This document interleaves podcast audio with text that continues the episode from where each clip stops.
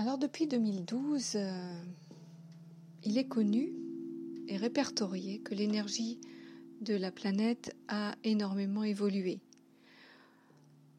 On dit que l'on est en train de passer de la 3D à la 5D.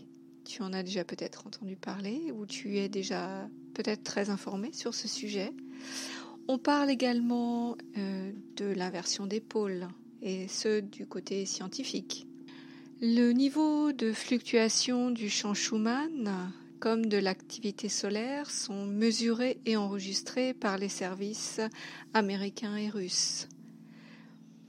Alors qu'en est-il de cette histoire de dimension? Qu'est-ce que ça veut dire passer de la 3D en 5D Parlons déjà de la dimension. Nous prenons une feuille et nous dessinons un dessin. Nous allons par exemple dessiner un arbre, une maison, etc. Nous allons dessiner en deux dimensions. La perspective n'est pas présente dans notre dessin. Voilà donc un univers en deux dimensions. L'univers à trois dimensions, c'est l'univers physique dans lequel nous évoluons.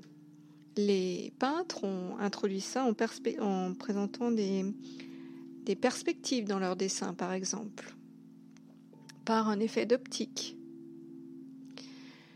Et donc, nous avons l'habitude de dire que nous sommes dans nous évoluons dans un univers en trois dimensions.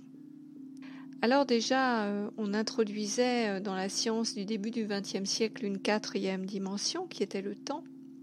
Mais depuis, toutes les théories les plus en pointe sont plutôt parties, notamment les théories des cordes, sont plutôt parties sur euh, des univers en tout cas un univers pour ce qui nous concerne, à 11 voire 24 dimensions. Et si l'on se tourne du côté des savoirs ancestraux, nous montons entre 72 et une infinité. Donc je te propose de retenir le savoir le plus en pointe selon, selon ma perception sur le sujet. C'est l'idée selon laquelle notre univers ou plutôt notre infinité d'univers, serait dans une infinité de dimensions. Alors comment percevoir ces dimensions plus élevées? Pourquoi on dit plus élevées? Parce qu'après la 3D, il y aura la 4D, 4, 5D, 6D, 7D, etc. jusqu'à l'infini. Et qu'est-ce qui se passe quand on augmente comme ça de, densité, eh bien, à chaque saut dans une nouvelle densité, la fréquence vibratoire des éléments qui vivent dans cette densité est plus élevée.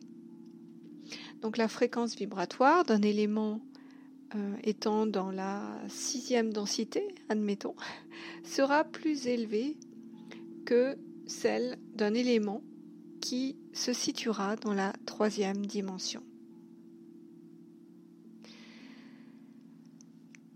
Par ailleurs, nous sommes en Occident un des derniers bastions de l'humanité à penser qu'il n'y a pas de réincarnation possible, que le corps humain est juste un corps humain physique et disons pour euh, les savoirs les plus couramment euh, acceptés par la société, que nous n'avons qu'une vie et que tout s'arrête après. Cela étant posé, euh, nous sommes confrontés aux si nombreux témoignages du contraire à travers la planète. Et si nous confrontons aussi notre regard par rapport aux autres cultures et traditions, alors nous ne pouvons que conclure que le corps n'est qu'un véhicule momentané qu'utilise la conscience pour faire des expérimentations dans cet univers, cette matrice 3D raison pour laquelle de nombreuses personnes, notamment appelées médiums, communiquent avec les défunts. De nombreuses personnes communiquent avec les êtres de la nature. De très très nombreuses personnes aujourd'hui à travers la planète communiquent avec de, nombreux êtres que nous ne connaissons pas de manière physique. Parce que, comme le décrivent si bien les théories de la, euh, les, plus en pointe de la physique fondamentale, eh bien, nous sommes entourés à un même endroit, par exemple sur la planète, d'une infinité de dimensions que nous ne percevons pas parce que selon ces théories, elles sont comme repliées sur elles-mêmes, ce sont des théories physiques, et que nous ne percevons pas selon les savoirs ancestraux parce que nous vibrons à une fréquence différente de, de ces mondes. Et à l'instar de notre conscience que nous ne pouvons pas voir avec nos yeux, sentir avec nos mains, écouter avec nos oreilles, eh bien, nous ne pouvons percevoir ces êtres qu'en état modifié de conscience en élevant très fortement nos vibrations.